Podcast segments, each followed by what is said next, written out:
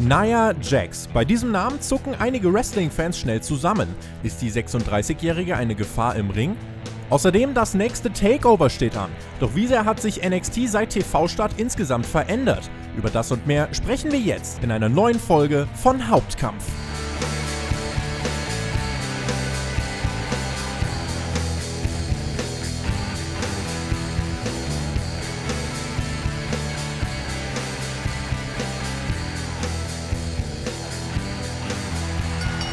Sonntag, der 7. Juni 2020 für euch auf YouTube und Samstag, der 6. Juni 2020 für euch auf Patreon. Ihr hört Hauptkampf, euren Wrestling Talk von Spotfight. Und wenn ihr uns unterstützt, dann hört ihr uns womöglich am Super Samstag. Vier Podcasts erwarten euch heute: SmackDown Review, NXT Takeover Vorschau, ein Nachschlag-Special zum verstorbenen Wrestler Danny Havoc und diese neue, frische, saftige Ausgabe von Hauptkampf mit einem Gast, von dem ich nicht locker lassen wollte. Er hat mir das ja alles hinterlassen, aber als ich ihn nochmal für Hauptkampf an Land ziehen wollte, hat er einfach ganz dreist sein Schiff genommen, wo Leben draufsteht und ist weggesegelt.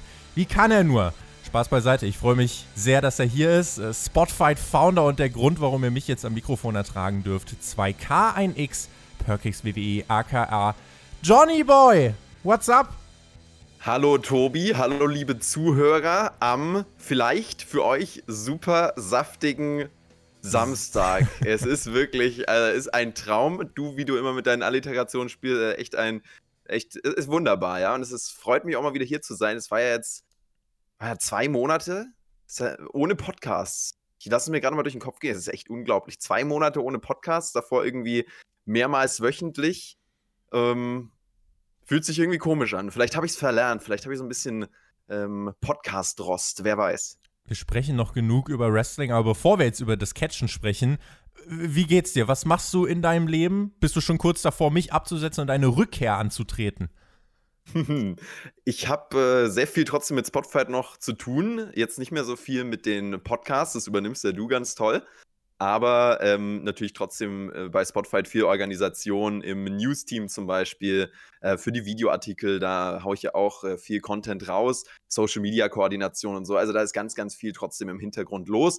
Und ansonsten, ja, was mache ich noch mit meinem Leben? Ich äh, äh, mache ein bisschen Social-Media-Coachings und ja, studiere noch ein bisschen. So, das ist mein Leben. Bringst den Leuten bei, wie sie das Internet benutzen sollen.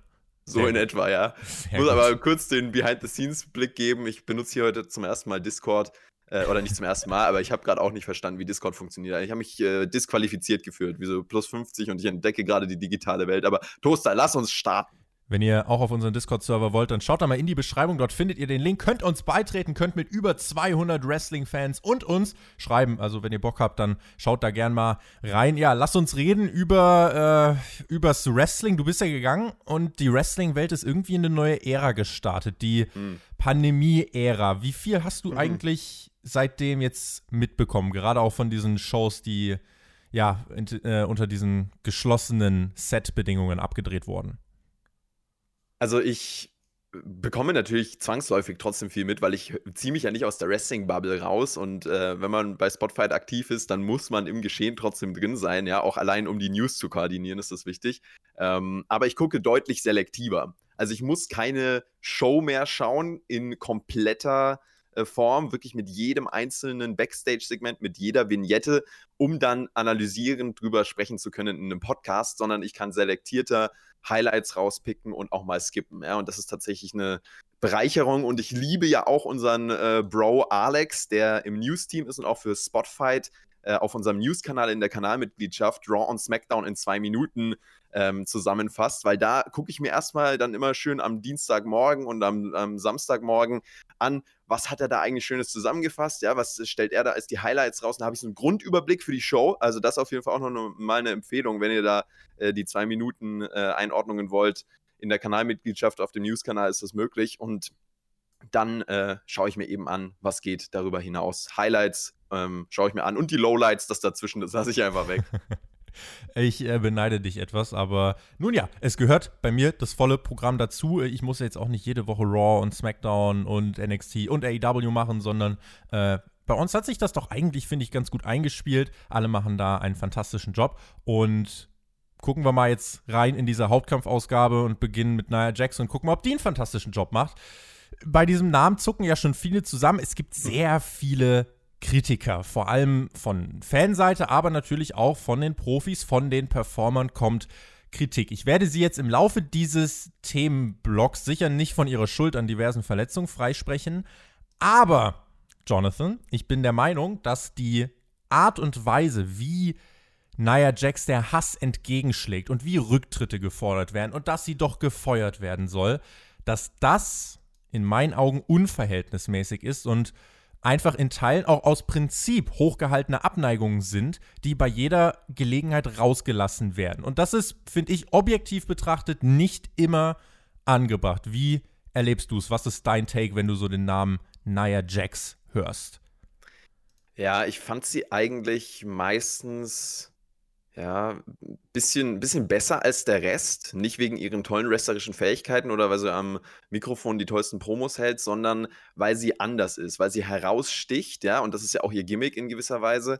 Äh, und auch als ich sie live gesehen habe bei WrestleMania 34, sie bringt eine ganz andere Aura mit, ein ganz anderes Charisma als äh, viele andere Wrestler. Und tatsächlich, das klingt jetzt mega weird, wenn ich das erzähle. Aber die äh, vom Charisma her haben mich zwei Leute an diesem WrestleMania-Abend beeindruckt, da im, im Superdome sitzend, beziehungsweise stehend. Und zwar der Undertaker natürlich, weil das ist einfach, das ist unvergleichlich, den zu sehen. Also es ist live, du kannst es dir nicht vorstellen, was der versprüht. Es ist unfassbar. Und naja, Jax, ja. Also, die in einem Satz. ich fühle mich gerade auch ein bisschen weird, das so zu sagen. Aber naja, Jax hat einfach eine, eine ganz andere Ausstrahlung als viele andere. Und ich liebe das ja, wenn Wrestling äh, out of the box ist. Wenn es was ist, was man nicht ja, alle Tage sieht oder nicht dieser klassische Einheitsbrei. Und da gehört Nia Jax so ein bisschen dazu. Auf der anderen Seite ist sie halt wrestlerisch ähm, auf einem Level, wo es gefährlich wird. Ja, und sie hat irgendwie gerade so eine lustlose Ausstrahlung. Ja, also ihre Ausstrahlung hat an Power verloren, habe ich das Gefühl. Zumindest wenn ich sie da sehe in den äh, fast empty Arena Shows. Die macht irgendwie nicht mehr Klick. Die schlurft da rum und am, am Mikrofon ist es auch irgendwie so, ja, äh, apathisch, lethargisch, wie auch immer, leidenschaftslos. Und ähm, ja, deswegen hat sie da für mich so ein bisschen die, die Power verloren, aber die Power legt sie ja dann trotzdem in, in andere Aktionen, zum Beispiel in Aktionen, die dann daneben gehen. Da muss man aber natürlich auch sagen, also es ist ein bisschen übertrieben, äh, Social Media verstärkt ja dann da oft die Dynamik und Botches gehören zum Wrestling dazu, die werden immer dazu gehören. Die passieren. Ich habe auch mit äh, Damek drüber gesprochen in einer Folge Frag den Wrestler, die in den nächsten Wochen auch auf unserem YouTube-Kanal online kommt, unser neues Format, klickt da gerne rein. Und ähm, das gehört dazu. Jetzt muss man natürlich sagen, naja, Jacks passieren viele, überdurchschnittlich viele solcher Fehler, hm. aber der Hate ist unverhältnismäßig, das würde ich auch sagen. Wenn wir auf die Verletzungen schauen, an denen Nia Jax nicht unbeteiligt war und wenn wir auf die Person gucken, dann sehe ich hier die Namen Becky Lynch, ähm, Alexa Bliss, Ember Moon, Selena Vega und jüngst dann Kyrie Zane. Ich werde jetzt nicht jeden Fall wieder hochkauen, aber ich finde, jüngst jetzt an dem Beispiel von Kyrie Zane kann ich ganz gut festmachen, was ich mit meiner Aussage von gerade eben meine. Bei der Aktion vor einigen Wochen mit der Buckelbomb, da ist es beispielsweise so, da ist Nia Jax einfach zu leichtfertig mit der Gesundheit ihrer Gegnerin umgegangen und hat sie zu kurz abgeworfen, sodass Zane mit dem Hinterkopf auf einem Turnbuckle-Pad gelandet ist. Die Schuld liegt hier bei Nia Jax. Sie hat ihre Gegnerin gesundheitlich gefährdet. Punkt. Aber wenn ich mir den jüngsten Fall anschaue, wo Kyrie Zane in die Ringtreppe geworfen wird, auf dem Weg stolpert und sich dann einen Cut zuzieht und ich dann auf Twitter schaue und alle Leute, fast alle Leute sagen, ja, da ist wieder nur Nia Jax dran schuld, dann muss ich sagen, nee, also dass da definitiv nur Nia Jax dran schuld ist, äh, stimmt einfach so nicht. Und ihr da eine alleinige Schuld zu unterstellen, ist irrational und unterstreicht für mich eben, dass es da einfach so eine, so eine tief verankerte Abneigung, so eine Grundabneigung gegen Nia Jax gibt. Ich habe auch mit äh, den äh, beiden Pro-Wrestlern bei uns im Team gesprochen, mit der Mac und mit Alex. Der Mac war der Meinung, es sind beide schuld. Alex war sich ein bisschen unschlüssig, hat schon gemeint, ja, Nia ist da nicht unbeteiligt, aber zu 100 Prozent, ne? Also ihr seht, auch die waren sich jetzt nicht einig, aber es ist nicht hundertprozentig Nia Jax Schuld. Und ähm, die Takes von den beiden sind mir dann nochmal ganz, ganz wichtig hier einzubringen, weil die haben Ahnung von äh, dem, was da passiert. Naya wirft Kyrie zu stark. Kyrie nimmt den Bump nicht gut. Sie sieht eigentlich, was auf sie zukommt. Sie stolpert, weil sie zu stark geworfen ist, bekommt die Hände dann nicht mehr hoch und dann gibt es den Cut. Dafür kann man Nia Jax eben nur bedingt einen Vorwurf machen. Und wenn ich dann trotzdem Kommentare lese wie Nia Jax ist schuld, feuert sie. Hast du beide Aktionen gesehen und was wäre deine Einordnung dazu? Ja, ich habe beide Aktionen gesehen und ich liebe es ja, dass wir TJ und Mac im Team haben, weil die beiden eben ja das erzählen, was wir nicht erzählen können, äh, in vielerlei Hinsicht und eben auch äh, genau sowas äh, Expert, äh, mit, mit Expertise einordnen können. Weil ich tue mir da immer schwer zu sagen, oh, wer ist schuld oder an wem liegt's. Und äh, deswegen vertrauen wir da einfach mal auf die beiden. Ich würde viel eher noch einen anderen Punkt reinbringen, weil ja immer so der Fokus auf Naya Jax liegt, ja. Naya Jax hat natürlich eine größere Verantwortung gegenüber ihrer Gegnerinnen, ähm, weil sie mehr Ge Kraft hat und mehr Gewicht bewegt als viele ihrer Gegnerinnen, eigentlich alle ihrer Gegnerinnen bei WWE. Das heißt, diese Verantwortung ist natürlich größer, ähm, aber sie hat ja deswegen nicht automatisch mehr Erfahrung, ja. Und äh, sie, sie ist in einer ja, schwierigen Situation, weil sie den Monstercharakter ja auch präsentieren soll und ordentlich zufassen soll. Das heißt, auf der einen Seite ist sie vielleicht noch gar nicht so ready, wie sie es sein sollte, noch nicht so erfahren. Ähm, auf der anderen Seite soll sie ordentlich zufassen, sie soll zerstörerisch wirken. Mhm. Und wenn du in so einem Zwiespalt bist, ja, dann passieren solche Fehler, glaube ich, ja. Also, und ihr wird ja auch gesagt, sie soll stiff wresteln, sie soll hard wresteln. Jetzt ist die Sache, stiff heißt ja nicht unsafe. Man könnte ja. jetzt rangehen und sagen, wie es auch auf Twitter äh, manchmal steht, ja, dann soll sie halt einfach äh, nicht, so, nicht so hard wresteln, nicht so stiff wresteln. Schaut euch mal Walter an.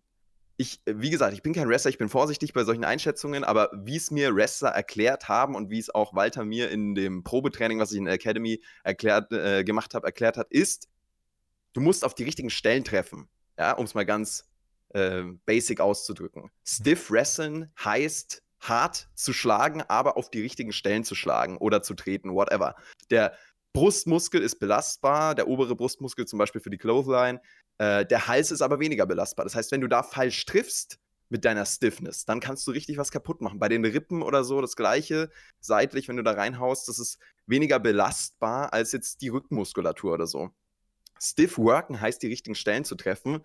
Und da macht Naya Jax häufig, äh, ja, oder was heißt, sie macht häufig einen falschen Job, sie trifft schon die richtigen Stellen, aber eben bei so, ja, Moves, die man nicht so explizit einstudiert, wie zum Beispiel so ein Wurf in die, in die Ringtreppe, das war ja aus einer Bewegung heraus, das war ja so ein bisschen, ja, aus, aus einer äh, Dynamik heraus, die man gar nicht so eintrainiert, war es halt dann ein bisschen salopp und dann passiert sowas. Auch und Kommunikationsprobleme spielen da eine Rolle. Ja. Also auch das haben mir Mac und Alex zum Beispiel beide gesagt, äh, dass es einfach so ein bisschen äh, unabgesprochen wirkt, als wüsste Kyrie nicht, dass sie jetzt gleich in die Ringtreppen geworfen werden sollte. Und dann ist sie ein bisschen überrascht und kriegt richtig mit Schwung einen mit und ja. auf einmal liegt sie da. Naja, Jax ist natürlich weit davon entfernt, eine 1A Top-Workerin zu sein, versteht mich nicht falsch, hat viele Baustellen, was ihr In-Ring-Work angeht, aber was eben auch mein Punkt war, ist eben, äh, dass diese, diese Masse an Aggression und Kritik eben nicht immer gerechtfertigt ist. Und ich will ja auch nochmal klar unterscheiden zwischen sachlicher Kritik von Leuten, die Ahnung haben, und Fans, die sich wirklich bösartig äußern. Gehört Nia Jax jetzt beispielsweise bei Raw ins Titelgeschehen? Nein, da gehören Top-Performer hin. Nia Jax ist kein Top-Performer. Nia Jax gehört, meiner Meinung nach, ins Performance Center und sollte trainieren. Dann kann sie einen soliden Stand in einer modernen Women's Division, wie ich finde, annehmen. Sollte Nia Jax das Maß an Hass kassieren, was einige rausrotzen, in meinen Augen nein. Was müsste deiner Meinung nach passieren, damit die große Abneigung gegen Nia Jax irgendwie wieder ein bisschen abnimmt?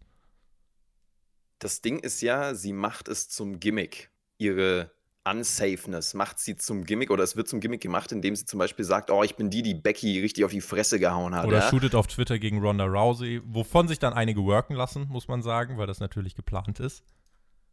Das ist natürlich, das, das gießt halt noch mehr Öl ins Feuer. Und man kann es auf der einen Seite verstehen, das dann als Aufhänger zu nutzen, weil es halt top of the mind ist, ja.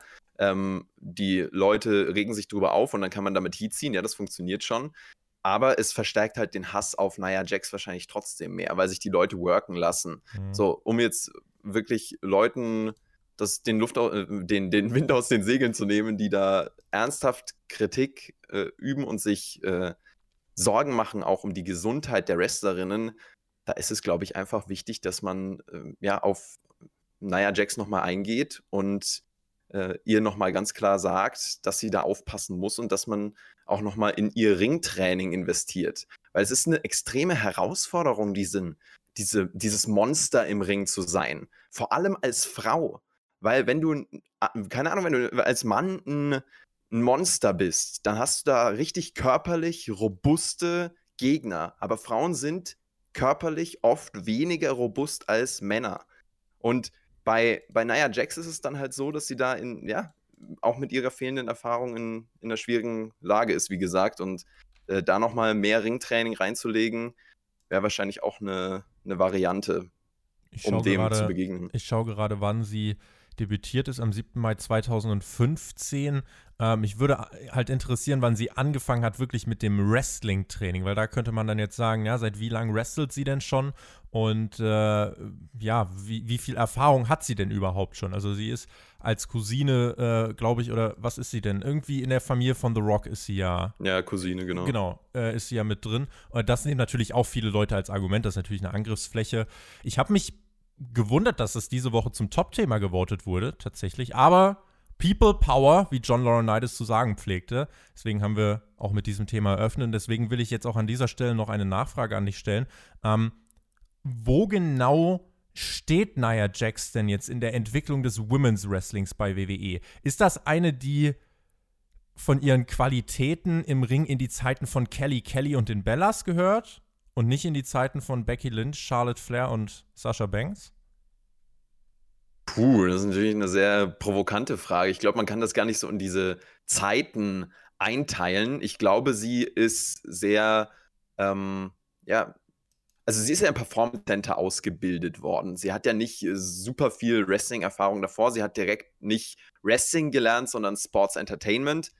Und da fehlt dann einfach, glaube ich, ja, noch die, die Erfahrung oder vielleicht sind das auch Unachtsamkeiten, die dann passieren aus, aus Unkonzentriertheit. Das ist ja eigentlich häufig der, der Grund dafür, habe ich mir zumindest von, von Wrestler-Freunden ähm, sagen lassen. So. Mhm. Und ich glaube nicht, dass man das so, dass man das so in Zeiten einordnen kann, sondern natürlich, dass sie unter vielen anderen Wrestlerinnen steht, aber dass sie auch auf einem ganz anderen Podest steht oder in einer ganz anderen Situation ist, weil niemand so viel Masse und so viel Kraft bewegt wie sie, oder Kraft, lassen wir jetzt mal dahingestellt, auf jeden Fall so viel Masse und so ein zerstörerischer Charakter sein soll und dann in dieser äh, Schwierigkeit ist oder in diesem ja, Konflikt, den ich gerade schon aufgezeigt habe, aus auf der einen Seite zerstörerisch sein, auf der anderen Seite safe sein. Gegen körperlich unrobuste Gegner. Naja, Jax oder Tamina?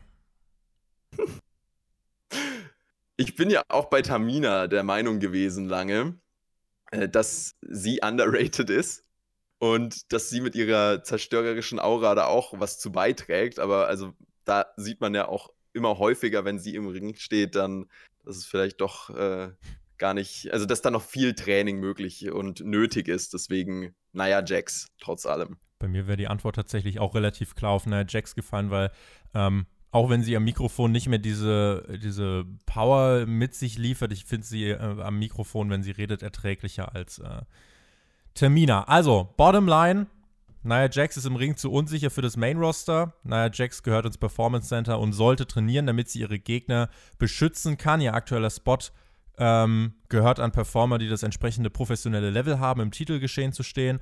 Ist Nia Jax ein Monster, das vorsätzlich Menschen verletzt und gefeuert werden sollte? Nein. Ist Nia Jax im Ring zu gefährlich und sollte deswegen trainieren? Ja.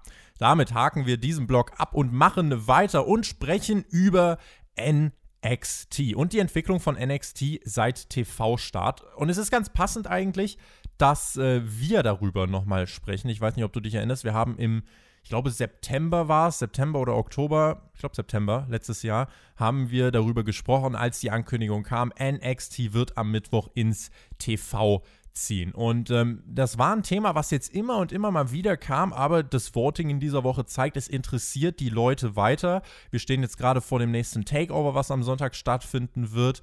Ähm, wenn wir mal rein auf den Aufbau schauen, jetzt haben wir natürlich die unglücklichen Umstände, dass wir keine echten Fans dort stehen haben, dass damit natürlich ein bisschen was fehlt, ist klar. Aber wenn wir rein auf den Aufbau schauen und uns ansehen, wie viel Geschichten, wie viel Drama und wie viel Intensität in den Storylines liegt, wie sehr holt dich diese Card, dieser Aufbau im Vergleich mit einem Takeover von, sagen wir mal, Mitte letzten Jahres ab?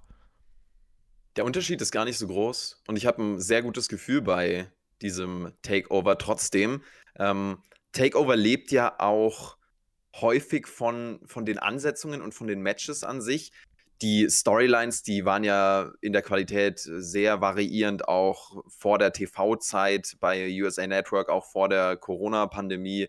Äh, da gab es ja immer äh, Lichtblicke und auch schwächere Stories, aber was halt konstant war, bei NXT, das waren einfach die guten Matchcards, ja, die tollen Ansetzungen, die vielversprechend sind. Und wenn ich mir diese Matchcard hier anschaue, dann habe ich Bock auf fast jedes Match. Also wirklich, das ist, das ist, das ist unglaublich. Ich habe eigentlich auf jedes Match richtig Bock, bis auf das jetzt kürzlich noch hinzugefügte Six-Woman-Tag-Team-Match.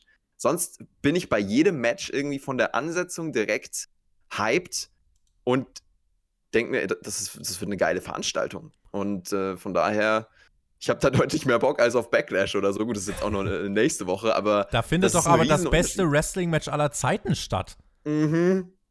Warum freust du dich denn da nicht drauf? Kann auch ne. Verstehen. Es ist so schön für die Glaubwürdigkeit, diese, diese Formulierungen immer, diese kaum übertriebenen Formulierungen. Aber ich wollte nur noch mal sagen, also bei, bei NXT, äh, da werden wir auch gleich noch zu sprechen kommen, wie sind die Veränderungen ähm, seit der TV, seit dem TV-Umstieg, aber auch diese Matchcard hier wieder von In Your House. Es ist einfach ein Traum. Es ist einfach geil. Ja, Finn Balor gegen Damian Priest zum Beispiel holt mich total ab. Velveteen Dream, der sich endlich den NXT-Titel holt. Ja, geiles Leben. Oder Keith Lee gegen Gargano. also es ist einfach, es ist, es ist nice. Und Karrion Cross, ja, mit seinem ersten äh, großen Match. Also ich, ich feier's. Ich bin total drin, Tobi. Ich, ich werde es ich werd's, ich, vielleicht sogar live anschauen. Oha, ja, live anschauen wäre ich es mir auch, weil bei den Takeover-Events ist es eigentlich so, egal was mit den TV-Shows ist, die Takeover-Cards sind eigentlich immer so gestrickt, dass sie am Ende des Tages abliefern. Jetzt bin ich gespannt, wie das läuft, eben ohne die Fans, ob da auch dem Event plötzlich so eine Magie fehlt, weil die Fanreaktionen schon sehr viel ausgemacht haben, ähm, oder ob das wirklich äh, wieder so ein Takeover wird, wo man sich sicher sein kann, das wird schon abreißen. Also auch heute bis heute gibt es ja kein Takeover, von dem wir wirklich sagen würden, boah, das war eher nix. Also mir fällt keins ein und äh, mhm. das ist ja ein Trend, der sich bestätigt. Aber wir wollen über die TV-Shows sprechen, weil die sind ja jetzt ähm, zweistündig und die laufen ja jetzt im National TV. Wie haben die sich in deinen Augen entwickelt? Gerade wenn wir uns überlegen, was wir im Oktober damals festgehalten haben. Es gab ja zwei Lager. Die einen haben gesagt, ja, NXT wird genauso, vielleicht sogar, vielleicht sogar besser, weil es endlich die große TV-Bühne hat. Andere haben gesagt, na, das könnte für das Produkt ein einschneidender Wechsel mit, äh, mit negativen Folgen werden. Jetzt habe ich zum Beispiel mit dem Alex, der auch unsere Zwei-Minuten-Videos macht, habe ich vor, ich glaube, zwei, drei Wochen haben wir schon mal über NXT gesprochen. Dann haben wir zumindest mal festgehalten, dass immer mehr untypische Dinge in den Wochenshows passieren. Also, dass eine Charlotte Flair beispielsweise zweimal in Woche, äh, zweimal in Folge ihre Titelmatches oder ihr, generell ihre Matches per DQ mit einem Kendo-Stick beendet. Das sind Dinge, die man beispielsweise in den Wochenshows nicht gesehen hat. Das wäre jetzt ein Beispiel. Wie hast du es beobachtet, äh, die Entwicklung der TV-Shows und wenn du den Vergleich anlegst zu, ja, sagen wir mal, dem, Septem äh, dem September und äh, der Zeit vor, der, vor dem TV-Vertrag, wie hat sich das NXT-Produkt verändert? Glaube, es gibt drei Hauptveränderungen. Die erste Veränderung ist mehr Fokus auf Matches bzw. Wrestling, weil man einfach mehr Zeit hat. Daraus folgt auch Veränderung Nummer zwei, mehr Superstars, die gezeigt werden können und die TV-Zeit bekommen. Und die dritte Veränderung, es ist, ja, man ist, man ist allgemein mehr angewiesen auf Einschaltquoten und deswegen auch mehr angewiesen auf Star Power mehr Wrestling, mehr Superstars, mehr Star Power. Das sind eigentlich so diese drei Faktoren, gerade bei NXT. Und trotzdem würde ich sagen, die Veränderungen sind nicht ansatzweise so gravierend, wie sie von vielen befürchtet wurden. Ähm, da wusste man noch nicht, was passiert jetzt mit dem Umstieg und es war deutlich glimpflicher als erwartet, würde ich sagen. Ich würde sogar so weit gehen und sagen, dass NXT in der Qualität nicht verloren hat, sondern durch die Mitarbeit von Charlotte Flair, von Finn Balor und dieses Standing als eigene TV-Show, ja, das ist, dass das NXT noch mal mehr Qualität Berlin hat. Auch wenn vielleicht das, das Booking an sich ein bisschen leidet, obwohl auch die Grundphilosophie und die Art und Weise zu booken, Charaktere reinzubringen, aufzubauen, das hat sich ja alles nur sehr minimal verändert.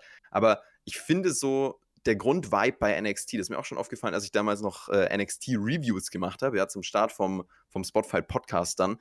Ähm, das war ja dann Oktober, November, Dezember.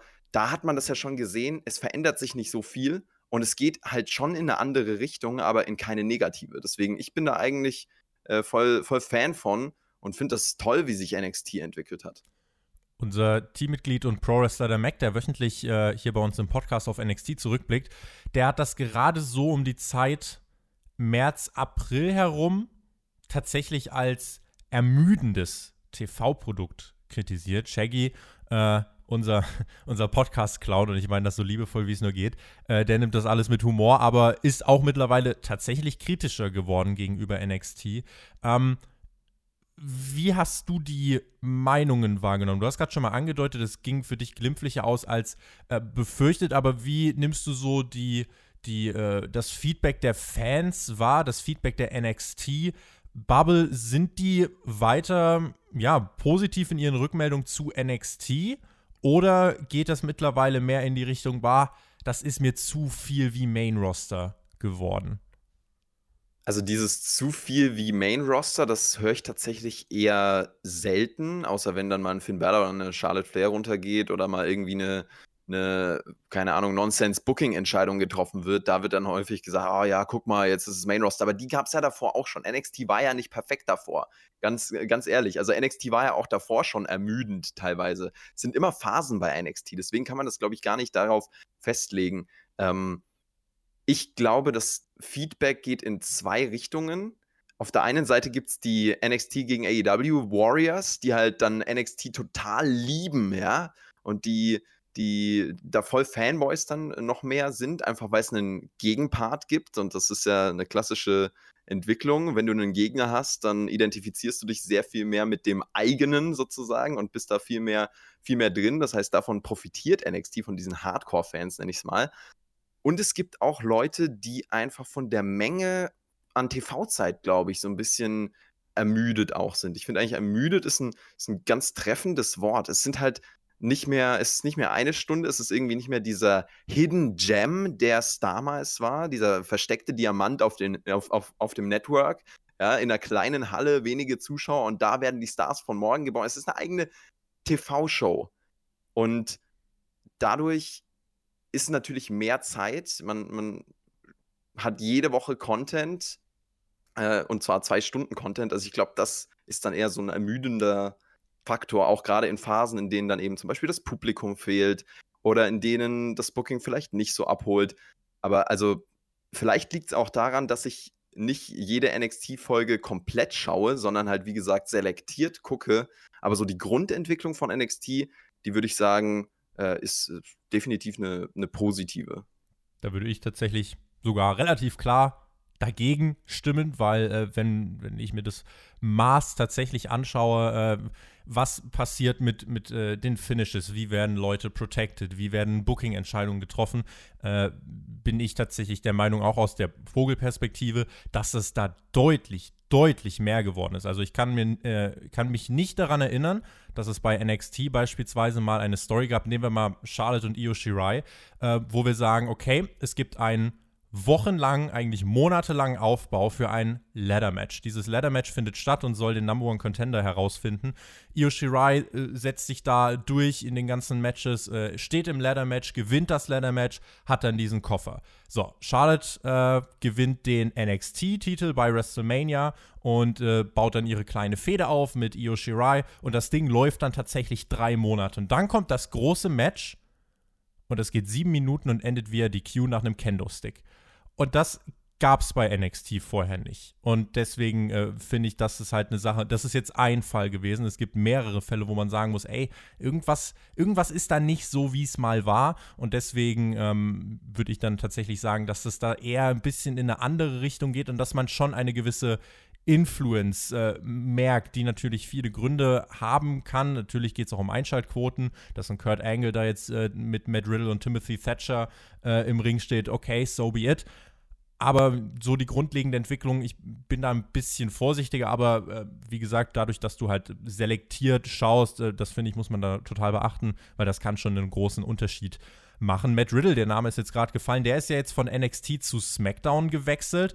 Dominik Dijakovic, der wird als Main Roster Call-Up jetzt in Kürze folgen und zu Raw aufsteigen und es soll auch weitere Call-Ups geben. Kann NXT diese Abgänge jetzt noch schwerer verkraften, als das vor dem TV-Start der Fall war? Oder erleben wir gerade eher, dass es ein Roster-Karussell gibt? Charlotte tritt ja jetzt regelmäßig äh, als Main-Roster-Star bei NXT auf. Glaubst du, da kann es weitere Fälle geben, wo genau so dann verfahren wird, wenn NXT-Stars aufsteigen, dass jemand aus dem Main-Roster nach unten kommt, in Anführungszeichen? Das ist halt diese neue Dynamik ähm, bei NXT. Ich sage heute Dynamik sehr oft, mein neues Lieblingswort. Charlotte und Finn Bella, die eben nach unten gehen. Ähm, ja, nach unten sage ich schon. Die rübergehen viel eher, um dafür Star Power zu sorgen. Ich glaube schon, dass das was ist, was NXT auch braucht. Und das ist natürlich neu. Ich finde es trotzdem in, irgendwie interessant, dass gesagt wird, ja, äh, dass also zum Beispiel solche, solche Booking-Entscheidungen, die dann ähm, schlecht sind oder die häufig kritisiert werden, die gab es vorher nicht. Finde ich ganz, ganz spannend, weil äh, NXT eben teilweise richtig schlechte Phasen hatte und man das gar nicht so aufs TV eigentlich äh, beziehen kann. Ähm, aber um vielleicht auf die, auf die Frage einzugehen, ähm, ich denke, dass das ganz wichtig ist, dass es da Rotation gibt, weil das eben neue, neue Paarungen ermöglicht. Das ist mittlerweile eigentlich wie bei Raw und SmackDown. Wenn Raw und SmackDown für immer die gleichen Kader hätten. Ne? Irgendwann wird sich alles auserzählen. Und NXT ist nicht ganz auf diesem Raw und SmackDown-Level vom Standing und von der, ja, von der Strahlkraft, ja auch im Mainstream sowieso nicht. Aber mh, mm, es ist trotzdem wichtig, dass es da eine Rotation gibt. Und ja, mit Matt Riddle macht man da, denke ich, einen sehr, sehr wichtigen Schritt. Kurt Angle hat ihn ja das nächste Gesicht von SmackDown genannt. Also hat man wieder ordentlich drauf gedrückt. Ja, Aber wollte ihn nicht managen. Also, das ist tatsächlich auch noch in den News bekannt geworden. Kurt Angle wurde angeboten, Matt Riddle zu managen. Er hat gesagt: Nee, nee, lass mal. Ja, ich glaube, der, also der, der Kurt, der freut sich, wenn er auf der Veranda sitzt und seinen Schwarztee trinkt. Also, der darf jetzt auch mal Feierabend machen.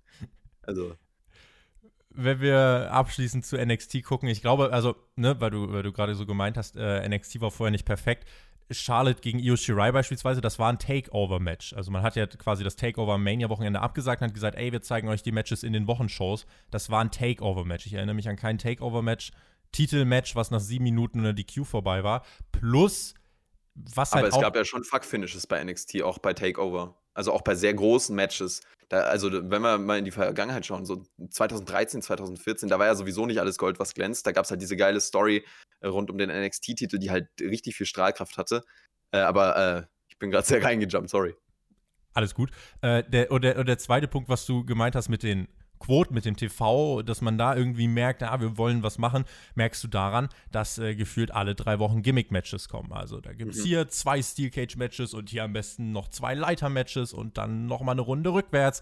Ähm, das ist halt auch eine Sache, die ja, die es so vorher nicht gab. Ich bin gespannt auf die Kommentare. Schreibt uns gern, äh, weil es jetzt halt in dieser Woche auch nochmal Thema war, aber ich finde, das haben wir ganz gut beleuchtet. Ähm, wie nehmt ihr NXT wahr? Was hat sich für euch verändert? F macht es euch immer noch so viel Spaß, NXT zu schauen wie ähm, vor TV-Stadt oder sagt ihr, irgendwas hat sich verändert, irgendwas ist anders geworden? Ähm, wenn ich zum Beispiel mit Mac darüber spreche, dann wird dir immer auf diese Frage antworten, was hat sich verändert? Äh, NXT schaut nur auf AEW. Das ist zum Beispiel sein Take. Also, dass er meint, äh, dass man viel zu sehr auf ein anderes Produkt schaut, was eine ganz andere Philosophie verfolgt und man versucht es zu sehr nachzumachen und äh, sollte eigentlich bei seinen eigenen Wurzeln bleiben und das vernachlässigt man ab und zu. Und ähm, ja, das ist eine Meinung. Ich bin gespannt auf eure Meinung. Schreibt sie uns in die Kommentare.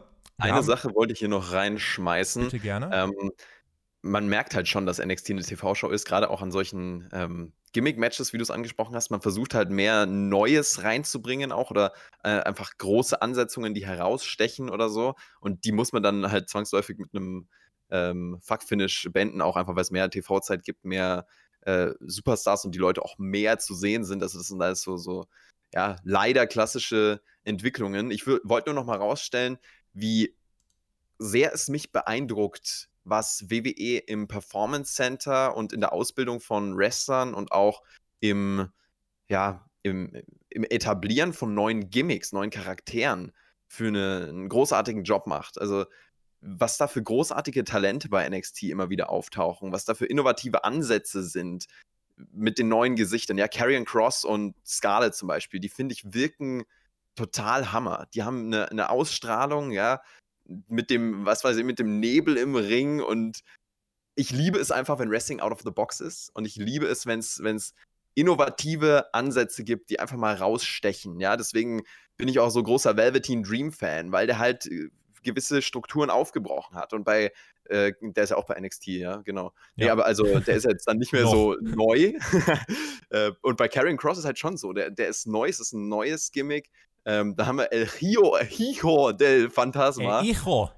Als ich äh, Lucha Underground Reviews damals gemacht habe, konnte ich den Namen noch besser aussprechen. Äh, wobei der, also ich war, egal. Naja, und Damien Priest ähm, und Marcel Bartel und ähm, Fabian Eichner, ja, also ich lieb's einfach. Und Timothy Thatcher, so interessant wie noch nie. Ich will jetzt hier nicht äh, groß drauf eingehen, aber ähm, die Innovation bei NXT, die begeistert mich und das ist Hammer. Wir haben noch zwei Themen. Das eine ist die Frage, wird Wrestling immer langweiliger, die wir jetzt noch behandeln werden. Und dann gibt es noch eine ganz kurze Frage. WWE will entlassene Superstars zurückholen. Das ist jetzt euer Fahrplan gerade mal eben noch für die nächsten, ja, bisschen mehr als 20 Minuten. Ich reiche die Frage einfach mal weiter und mache mir jetzt einfach mal wirklich, äh, ich lege jetzt einfach mal die Beine hoch und frage dich, wird Wrestling langweiliger? Gerade du hast ja jetzt so eine schöne äh, Perspektive noch ein bisschen von außerhalb, weil du dich ja ein bisschen, du schaust es mit ein bisschen mehr Distanz, schaust ein bisschen selektierter. Wird Wrestling langweiliger? Ich würde dann trotzdem die Frage direkt zurückstellen und wird Wrestling, äh, wird fragen, wird Wrestling für dich langweiliger? Antworte einfach nur mit einem Wort. Nö.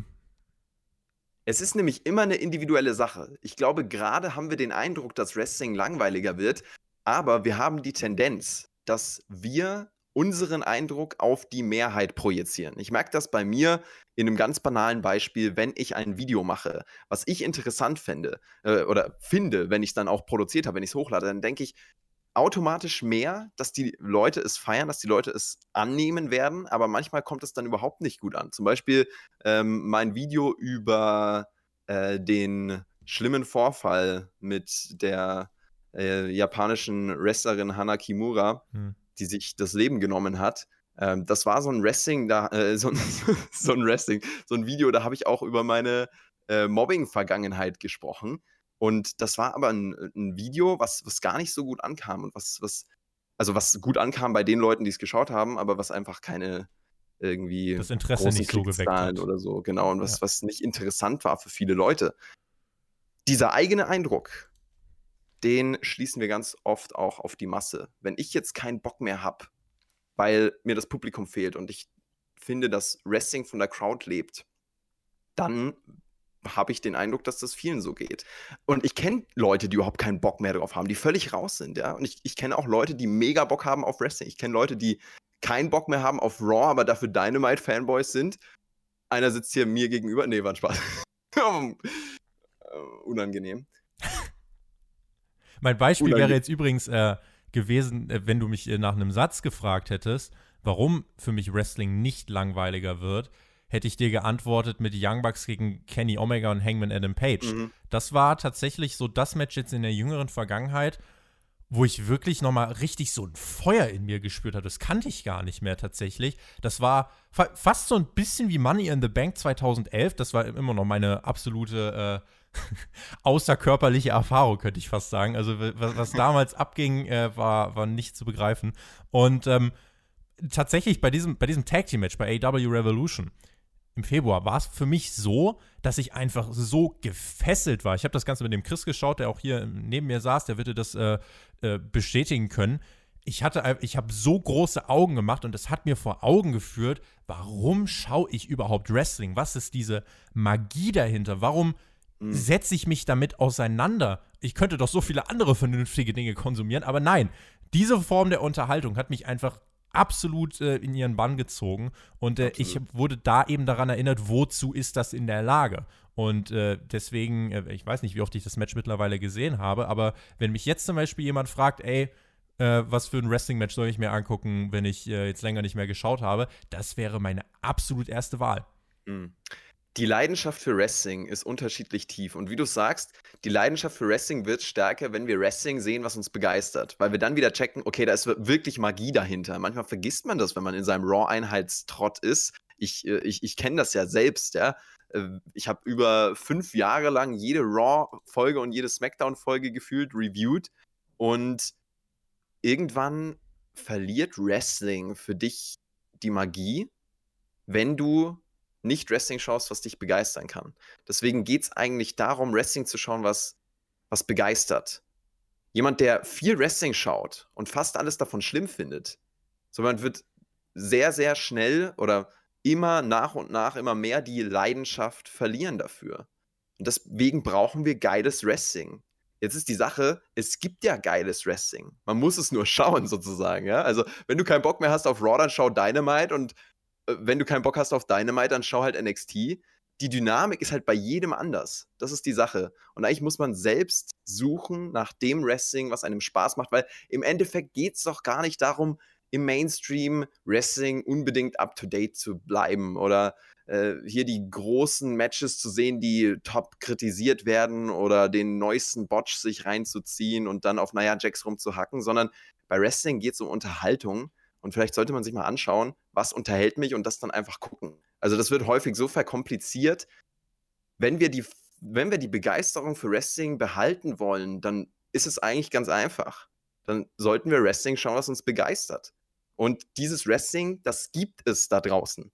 Weil es für jeden Typ, ja, für, für jede, für jede, ähm, für jeden Geschmack gibt es da draußen Wrestling, was Hammer ist. Und wenn es schon zehn Jahre alt ist, ja, nee, aber also, ich, ich meine das ernst, so dieses Suchen nach dem, was begeistert, ja. ist ganz, ganz wichtig. Und das ist nicht nur beim Wrestling so. Ich wünsche euch aber, dass ihr die Begeisterung für Wrestling behaltet und ich wünsche mir das auch. Und mir geht es äh, Herz auf, wenn ich höre, dass du bei, ähm, beim, bei diesem Omega-Match, nenne ich es jetzt einfach mal, dass, dass du da äh, so dass du da so gefeiert hast. Und ich habe ja auch gefeiert, weil es halt einfach anders war. Weil es anders war und trotzdem großartig war. Wichtig. Und darum geht's doch. Wichtig finde ich diese Einordnung auch, äh, wenn Leute dann zum Beispiel uns kritisieren, äh, von wegen, äh, ja, warum seid ihr immer so negativ in eurem Podcast, bla bla bla. Ähm, ihr müsst euch vorstellen, jetzt zum Beispiel der Chris oder der Björn oder ich, wir gucken das sehr viel und sehr, sehr, sehr häufig. Natürlich ist es leicht für jemanden, der dann einen Kommentar schreibt, zu sagen, ja, dann guckt's nicht. Ich glaube, wenn wir diese Philosophie immer verfolgen würden, dann gäbe es Wochen, da käme keine Raw-Review, da käme keine Smackdown-Review, das wäre dann halt einfach so. Dann würden sich andere aber wieder aufregen. Das heißt, unser, äh, unser Goal hier auf dem Podcast-Kanal ist es trotzdem für alle, die sich dafür interessieren, äh, Reviews für die Shows zu liefern. Und äh, egal wie gut, egal wie schlecht eine Show ist, dass das irgendwie auf eine unterhaltsame Art und Weise passiert. Das ist die ganze Philosophie dahinter, finde ich nochmal wichtig, um das hier einzuordnen. Mhm. Vielleicht noch als abschließende Frage dazu, wie hat sich deine Position jetzt zum Wrestling verändert, seitdem du nicht mehr so regelmäßig darüber sprichst? Machst du da jetzt einfach mal so einen so Catch-Abend, wo du alles aufholst? Oder gibt es auch wirklich Wochen, wo du einfach sagst, nö, ich habe jetzt einfach keine Lust? Ja, das ist eine sehr interessante Frage, weil ich musste erstmal aus diesem Rhythmus rauskommen, der sich über Jahre etabliert hat, Dienstagmorgens nicht direkt Raw schauen zu müssen. Oh. Mein Dienstag hat sich revolutionär verbessert. also, es, es ist ja schon ähm, ganz anders. Du gehst ja eigentlich, wenn du Reviews, gehst du so ran, ich gucke alles und ich bilde mir zu allem ein Urteil und analysiere das. Ohne diese Podcast-Herangehensweise ähm, ist es eher, ich schaue Wrestling, wenn ich Bock drauf habe, natürlich auch, um, um up to date zu bleiben. Aber ich, ich gehe mit einer anderen Haltung ran. Und ich kann mich, äh, ich kann auch einfach mal abschalten. Ja, wenn, wenn ich sage, äh, das, das holt mich gerade nicht ab. So, und es hat sich tatsächlich sehr verzögert auch. Also einfach wegen dem, also ich schaue Wrestling nicht mehr direkt nach dem Ausstrahlungstermin, sondern mhm. ich schaue Wrestling dann, wenn ich Bock drauf habe und wenn es mir reinpasst. Äh, dadurch, dass ich eben nicht mehr verpflichtet bin, am Nachmittag nach der Show direkt einen Podcast aufzunehmen. Äh, das ist tatsächlich sehr befreiend. Was mein Wrestling-Highlight war in den ja, letzten Wochen und Monaten, ist tatsächlich gar keine Wrestling-Show gewesen, sondern ist äh, Dark Side of the Ring gewesen. Ja, da oh, ich habe gedacht, du sagst jetzt Undertaker-Doku. Äh, ja, ja, aber da ist auch das Problem, ich bin da nicht äh, ganz vorne dran, was die Folgen angeht. Okay. Also ich muss da noch aufholen. Aber äh, das, was ich gesehen habe, ist äh, auf jeden Fall großartig. Ich habe nur bei Dark Side of the Ring immer diesen, diesen wöchentlichen Rhythmus und dann wusstest du immer am Mittwoch, ey, heute ist wieder eine Folge raus. Ja, ich kann wieder, ich kann mir wieder gönnen. Und es hat sich ja gelohnt. Also ich denke, Großteil von euch oder viele haben ähm, Dark Side of the Ring gesehen, war ja auch hier Thema. Und das ist ja schon, ja, schon Hammer gewesen, die Serie mal wieder, die Staffel. WWE bietet entlassenen Workern neue Verträge an. Es gab ein Promopaket von Impact vom Pay-Per-View Slammiversary und dort hat man ganz viele Gesichter gesehen. EC3, Drake Maverick, Rusev, Gallows, Anderson. Was wir jetzt sagen können, Drake Maverick wird da schon mal nicht landen. Was ist passiert? WWE hat ja im Zuge der Corona-Sparmaßnahmen, die zum besten Quartalsbericht äh, ever eigentlich geführt haben, ähm, hat man ja viele Menschen entlassen, vor die Tür gesetzt, beurlaubt und ähm, Drake, Maverick, äh, Drake Maverick war ja eine Person, wir alle kennen das Video, du hast auch ein äh, sehr starkes Video dazu gemacht, ähm, was vielen wirklich nahe gegangen ist, wo er wirklich intensiv geschildert hat, was, äh, was da vor sich ging und äh, wo man wirklich sehen konnte, das nimmt ihn mit, dass er da jetzt plötzlich keinen Job mehr hat. Und jetzt ist es so, WWE hat den entlassenen Superstars, einigen davon, wir wissen nicht genau wen und wie vielen, ähm, hat man neue Verträge angeboten zu viel, viel, viel niedrigeren Konditionen. Einige sind dem nachgekommen, andere sind dem nicht nachgekommen. Bei Drake Maverick ist es so, man erzählte jetzt nach seiner emotionalen Videobotschaft diese Geschichte von ihm im NXT Cruiserweight äh, Turnier, nahm ihn dann vor einigen Wochen schon wieder unter Vertrag und jetzt ist er fortan Teil des NXT Rosters und das hat Kritik ausgelöst bei einigen. Wie würdest du die Tatsache einordnen, dass WWE diese echte Angst von Maverick benutzt, um hier eine Storyline zu kreieren, an dessen Ende er doch bleibt?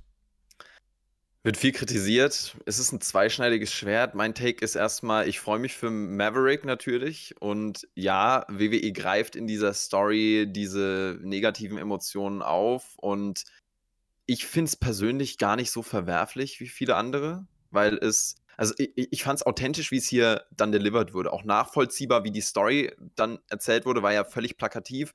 Was man wieder gemacht hat, ist eigentlich wie bei der Nia Jax-Geschichte und der Verletzung, die sie Becky Lynch zugefügt hat.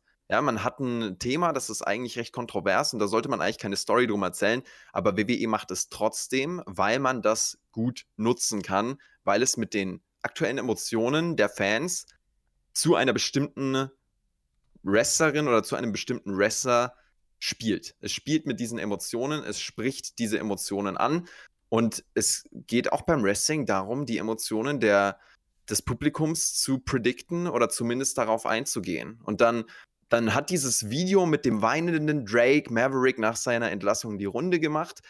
Das ist dann auch die, die Geschichte, die völlig einfach in, in eine Storyline im TV zu verwandeln ist. Äh, und im Endeffekt war es eine gelungene Feel-Good-Story, würde ich sagen. Maverick ist so over wie noch nie. Man hat also daraus seinen äh, Nutzen gezogen.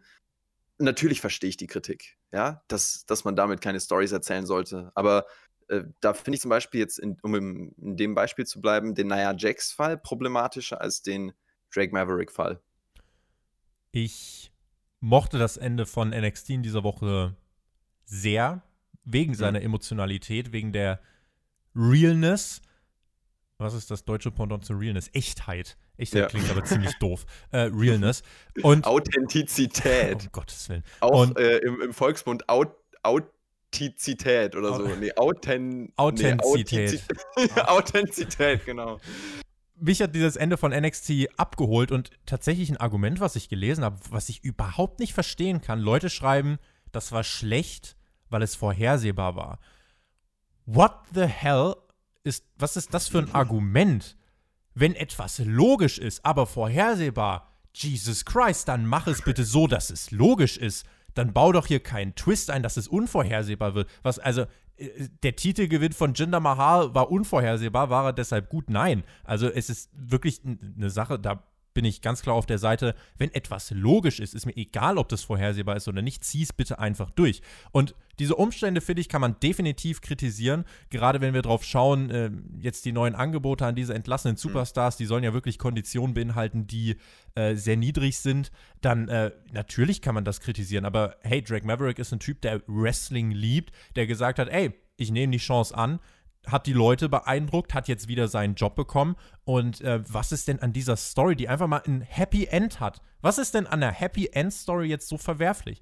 Gibt es bei WWE selten genug. Und ich finde, dann sollte, wenn man es passiert, dann sollte man das auch wirklich loben, weil wir kritisieren sonst immer, dass, äh, ja, dann werden die Faces immer um ihren Sieg gebracht und was weiß ich. Hier hast du einfach mal eine Story, die von Anfang bis Ende sehr gut durcherzählt war, die einen roten Faden hatte, die ein Happy End hatte die trotzdem den Heal hat overkommen lassen, ein Stück weit, weil äh, Merrick ja trotzdem das Finale verloren hat. Ähm, aber am Ende der Moment, wie der Onkel Paul rauskommt und ihm, sehen, äh, und ihm diesen Vertrag gibt. Leute, also das ist so, kann, also wenn man, wenn man dafür das Herz nicht ganz geöffnet bekommt und sagt, oh, ist mir zu vorhersehbar, dann finde ich, ist man irgendwie schon in so einem griesgrämigen Wrestling-State of Mind angekommen und äh, das wünsche ich eigentlich keinem. Also ich finde, solche Momente sollte man genießen können. Vielleicht das als allerletzte Frage, bevor wir äh, zu den User-Fragen kommen. Ist es von Seiten der WWE, wenn wir jetzt ein bisschen weggehen vom Merrick-Fall, sondern generell auf diese Vertragsangebote schauen, ist es von Seiten der WWE fast schon wieder ein bisschen frech, die Leute erst vor die Tür zu setzen und sie dann zu Billigpreisen in An- und Abführung wieder anzulocken? Wenn man da so drauf schaut, dann wirkt es so, ja, sehr, sehr grausam fast, sehr kalt, diese Unternehmensentscheidungen. Und das sind halt Business-Entscheidungen oft, ne? Wenn du wirklich kapitalistisch nach dem gehst, was best for business ist, dann sind das teilweise kalte Entscheidungen, die ohne Rücksicht auf Emotionen und äh, ja, auch, auch Schicksale von Personen getroffen werden. Ähm, es, ja, ist es frech. Es ist halt best for business wahrscheinlich. Man hat sich abgewägt oder man hat, man, man, man, man hat, aber ich hab's, ja, jetzt kommt der Podcast raus, ich, Rost, ich sag's Wir dir, schneiden das auch nicht raus, sondern wir werden das einfach als Bitte Realness, als Echtheit, als Authentizität, wenn wir es drin lassen. Ganz ehrlich, ey. Versprecher sind King. Das wollte ich nur noch mal ganz kurz sagen. Ich mag es nicht, wenn man Versprecher rausschneidet. Ich möchte mich. Wo war ich denn jetzt? Ja. Tobi. Äh, du. Führe mich, mein Lieblingsmoderator. Nee, ich wollte eigentlich sagen, ähm, ja, was wollte ich eigentlich sagen? War es frech, die Leute vor die Tür zu setzen? es ist kalt, eine kalte Unternehmensentscheidung. Und das sagt es ja, denke ich, auch schon. Also bei WWE geht es gar nicht darum, ist es, ist es frech oder nicht, sondern ist es best for business. Was ich ganz spannend finde bei diesen neuen Verträgen, ist halt, dass sie finanziell deutlich weniger lukrativ sind wie die Verträge davor. Und jetzt ist eben die Frage, wie reagieren die Wrestler darauf? Also es gibt ja verschiedene Intentionen bei Wrestlern. Es gibt Wrestlern, es gibt die Wrestler, die ihren Traum haben, bei WWE zu arbeiten und dafür wirklich alles geben, dafür auch einen Vertrag unterschreiben, der überhaupt nicht gut entlohnt wird. Und es gibt die Wrestler, die halt schon abwägen, will ich jetzt im, im Indie-Bereich mit meinen Freiheiten aktiv sein oder will ich bei WWE ja, mit ein bisschen mehr Sicherheit, ja, oder ja, mit ein bisschen mehr Exposure, mit ein bisschen mehr Geld vor allem auch, will ich da aktiv sein? Wenn jetzt das finanzielle Argument rausfällt, dann fallen, glaube ich, auch einige Wrestler raus, die ja dann eben in den Independent-Bereich lieber gehen, weil sie da vielleicht mehr Geld machen können. Es kommt da natürlich auf die Größe des Namens an und auf die Vernetztheit. Aber im Independent-Bereich hast du halt die, diesen großen Vorteil, dass du mehr Freiheiten hast und nicht eben ähm, an den Schedule der WWE dich anpassen musst, dein eigener Chef bist und Tobi, wir beide wissen als äh, Freelancer, äh, wie gut das ist, sein eigener Chef zu sein. Ich glaube, da werden einige Leute, äh, jetzt nicht ein Drake Maverick, weil ich glaube, den schätze ich so ein, dass er WWE einfach als Traum ja. ansieht, aber einige andere Wrestler werden da schon dann auch äh, den Indie-Bereich vorziehen. Ich möchte mich an dieser Stelle für alle Themen-Votings bzw. alle abgegebenen Stimmen bei euch bedanken, die äh, eingereicht worden sind auf Patreon und ähm, würde jetzt sagen, wir schauen doch noch mal in den letzten Minuten auf einige Fragen, die wir jetzt so ein bisschen im Schnelldurchlauf durchklopfen werden, aber äh, das kriegen wir auf jeden Fall hin. Bobby hat zum Beispiel gefragt, wie seht ihr die Performance von Jungle Boy und MJF beim Pay-Per-View, also bei Double or Nothing? Für mich das beste Match der Pandemie-Ära. Denkt ihr, wir sehen das Match in ein paar Jahren als Fehde um den World-Title, Jonathan? ich habe das Match auch geliebt. Vor allem die, äh, dieses Hin und Her vom schmierig, ekelhaft, widerwärtig, arroganten Heel MJF und diesem großartigen Underdog Jungle Boy. Ja, also äh, Habe ich auch in guter Erinnerung. Krass, dass äh, der Bobby jetzt hier schreibt, das ist das beste Match der Pandemie-Ära. Ähm, da muss ich nochmal drüber nachdenken, aber äh, ich feiere es auf jeden Fall. Die beiden sind auch underrated, obwohl sie gehypt werden jetzt gerade. Aber Jungle Boy und MJF haben ja da wirklich gezeigt auf großer Bühne, ähm, dass sie ähm, wirklich Leute sind, die da auch zukünftig für einen World Title vielleicht in Frage kommen. Gut, MJF auf jeden Fall bei Jungle Boy, müssen wir nochmal drüber nachdenken. Aber ähm, nee, ich liebe Jungle Boy, alles gut. Fehde um den World Title, ich glaube nicht, dass es die in der Form ähm, geben wird, weil sie für mich jetzt nicht wie so eine große World Title Fehde wirkt. Aber für das, was es bei diesem Pay-Per-View war, war es äh, sehr, sehr gut, war es herausstechend. Und MJF, den werden wir auf jeden Fall mal als World Champion sehen.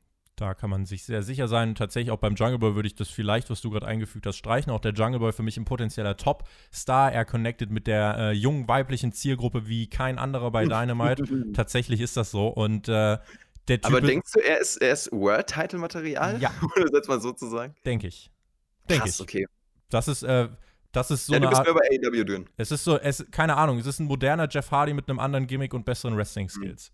Mhm. So in die Richtung würde ich es einschieben. Ähm, und ja, ja. Äh, das Match war, war, äh, war großartig, war es das Be äh, beste Match der Pandemie-Ära. Junge, Stadium Stampede, Bobby. Eben. Marcel Tänzer, wie bewertet ihr die zukünftigen Chancen für Io Shirai? Das ist die Frage, die hier gestellt wird. Wir haben jetzt so ein bisschen über NXT gesprochen, Jonathan. Wie würdest du, äh, wenn wir Io Shirai jetzt sehen, sie steht jetzt in diesem Triple Threat Match, wie würdest du ihre Chancen einordnen? Dass sie vielleicht ein großer Draw werden kann in der Women's Division. Also, dass die Frau unglaublich talentiert ist, das steht, glaube ich, außer Frage. Und tatsächlich ist es ein sehr interessanter Aspekt, der hier angesprochen wird. Wird sie ein großer Draw? Weil das ist ja so das, was, glaube ich, auch Verantwortliche bei WWE zurückschrecken lässt vor dem, den großen Push-Versuchen gegenüber asiatischen Superstars. Ja, weil die Optik dann da herangezogen wird und sich gefragt wird, ist das eine Identifikationsfigur für unser Hauptpublikum, diese Asiatin? Und äh, bei Asuka hat man dann gesehen, zu was das führt. Also gut, die war auch Champion und so, keine Frage. Ähm, aber sie hat schon einen Stellenwert, der auf Rang 2 sozusagen ist. Und bei Yoshi Rai kann ich mir vorstellen, dass das ein ähnlicher Karriereweg ist wie bei Asuka, weil die beiden ja auch mhm. unheimlich viel gemeinsam haben. Ja. Ich glaube nicht, dass bei WWE eine Yoshi Rai da heranreichen kann an oder an, an eine Charlotte, an eine äh, Becky heranreichen kann in ihrem in ihrer Star Power, einfach weil Vince McMahon so gut wie immer den Nordamerikaner bevorzugt, ja. Und also das wird auch seine Gründe haben. Bin der Meinung, äh, tatsächlich dieser Vergleich mit Asuka ist ein ganz guter. Asuka ist jetzt Raw Women's Champion. Man hat trotzdem immer das Gefühl, äh, du hast äh, als Asiate bei WWE gewisse Grenzen was ich eigentlich mhm. nicht verstehen kann, weil ich mir denke, hey, da kannst du viel mehr draus machen und äh, auch Language Barriers, finde ich, sollten im Jahr 2020 jetzt nicht mehr die ganz große Hürde sein. Aber das ist eben, das gibt es bei WWE ganz einfach noch. Aber wenn sie es so weit schafft wie Asuka, und das traue ich ihr zu, weil sie hat definitiv das, das Skillset dazu, ähm, dann, äh, ja, finde ich, hat sie im Endeffekt alles, was es braucht, um auch da diesen Weg zu gehen, in die Fußstapfen von Asuka zu treten und im Main Roster was zu reißen. Sollte sie jetzt schon ins Main Roster aufsteigen, sie wäre jetzt besser als eine Nia Jax im Titelgeschehen aufgehoben, äh, aber trotzdem würde ich äh, vielleicht damit noch etwas warten. Malte Domrös hat geschrieben, ich bin überhaupt kein Fan der Otis Mandy Storyline und wundere mich stetig, wenn ich höre oder lese, dass Wrestling-Fans diese Story loben. Die Figur Otis ist völlig überzeichnet und überhaupt nicht ernst zu nehmen und darf ein ehemaliges Talent wie Dolph Ziggler vorführen, dessen Talent über die Jahre hinweg komplett verschwendet wurde. Warum kommt die Storyline so gut beim Publikum an? Jonathan, du als Experte für diese Storyline, warum kommt diese Storyline so gut an? Weil das Publikum Geschmack hat und der Malte nicht. Ganz einfach. das war ein ganz harter offensiver Front. Ich, lass, mich, lass mich ganz kurz von meiner Seite einordnen. Diese Storyline kommt gut an, weil sie relatable ist und weil sie stringent erzählt ist.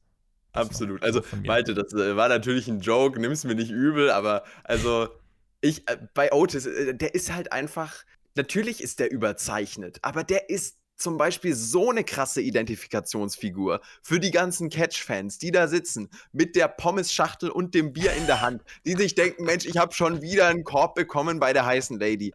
Ja, oder vielleicht auch nicht so, naja, egal. so, und dann halt wirklich äh, sich so reinversetzen können in diese Story. Also das, was du sagst, ist absolut richtig, ja. Also stringent erzählt, gut, kann man sich jetzt auch drüber streiten, aber es ist zumindest eine Konstanz zu erkennen und es ist relatable. Und Otis ist halt auch freaking sympathisch, macht das super. Ich, also, ich finde schon, dass wird er Storyline World, abgebaut hat. Wird er World aber, Champion? Das ist die große Frage. Ja. Okay, dann äh, mein Herz sagt ja, mein Kopf sagt nein. Oh no. Ist das nicht auch so ein Songtext? Das klingt auch wie so eine Dating-Entscheidung, so ein bisschen. Mhm. Nee, also das wäre halt schon viel zu früh, auch gerade, also ich, ich denke halt jetzt aus der gerade äh, aktuellen Situation, glaube ich, glaube ich nicht. Und wenn, dann wäre es halt auch so eine Jinder Mahal Kurzschlussentscheidung, glaube ich. Ich will die jetzt nicht auf ein Level stellen. Äh, und sicherlich würden es viele feiern, aber es ist nicht an der Zeit, glaube ich, und das ist auch nicht World Championship. Ich finde es immer, also ich finde es ganz spannend, dass dann, wenn jemand over ist, direkt gesagt wird, ja, der muss in den Main Event.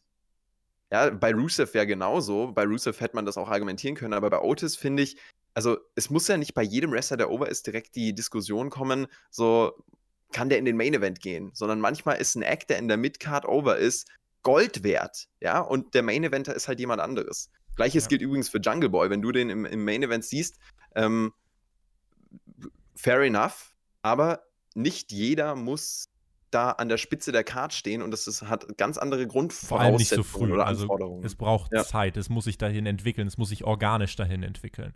Ja. Genau. Also das ähm, in Einzelfällen funktioniert es anders, wenn du einen Drew McIntyre die Rakete auf den Rücken bindest, der kann in den Main Event schießen, da passt es aber, weil das so ein schlummernder Gigant war über die Jahre. Aber jetzt bei jemandem wie dem Jungle Boy, wie bei Otis, das sind Dinge, die müssen sich entwickeln. Und äh, dann kannst du das, du kannst alles erzählen, wenn du jemanden im Main Event stellst. Ja, also hättest du auch einen Jinder Mahal in den Main Event stellen können, wenn du es anständig erzählt hättest. Die letzte Frage und dann äh, machen wir den Deckel drauf. Hannes Schöttler, Team Shaq oder Team TJT? Meine Antwort ist klar. Stellst mir jetzt vor ein moralisches Dilemma, ich weil ich beide Teams absolut liebe. Und auch die Shows, sowohl Dynamite als auch NXT, gibt es ja Leute, die sich auf Seiten schlagen. Ich bin einfach für beide. Deswegen bin ich auch für beide Teams. Ähm, aber wir haben ja bei Patreon dieses Ziel. 350 Patreon-Supporter. Wenn wir 350 Patreon-Supporter haben, werden wir uns treffen im Real Life. Mit Mac und Shaggy und mit TJT. Ja, und diese beiden Teams werden sich dann gegenüber sitzen.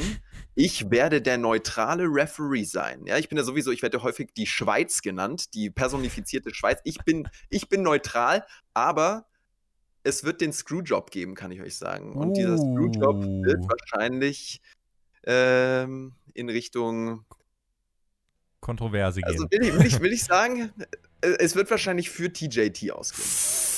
Oh oh. Leute, ihr habt es zuerst gehört. Jetzt mal ganz schnell hier das Licht aus. In diesem Sinne, vielen lieben Dank fürs Zuhören bei dieser Ausgabe von Hauptkampf. Danke für eure Fragen. Wenn ihr uns auf Patreon unterstützen wollt, heute an diesem Samstag, wenn ihr es hört, vier Podcasts. Selbstverständlich dann am Montag auch die Review zu NXT Takeover in Your House und äh, ganz viele fantastische Audioshows, die wir hier für euch bereitstellen. Danke fürs Zuhören, schönes Wochenende. Jonathan, vielen lieben Dank an dich fürs Dabeisein. Ich lasse euch jetzt allein, sage, genießt Wrestling. Du hast die letzten Worte. Macht's gut. Auf Wiedersehen. Tschüss. Danke auch, Tobi. Danke fürs Zuhören. Schaltet rein bei Frag den Wrestler, unserem neuen Format und generell bei den großartigen Podcasts, die das glorreiche Team hier abliefert. Ich bin ja nicht mehr im Team dabei, deswegen kann ich glorreich sagen. Und äh, genießt Wrestling ist eigentlich ein sehr, sehr schöner Schlusssatz.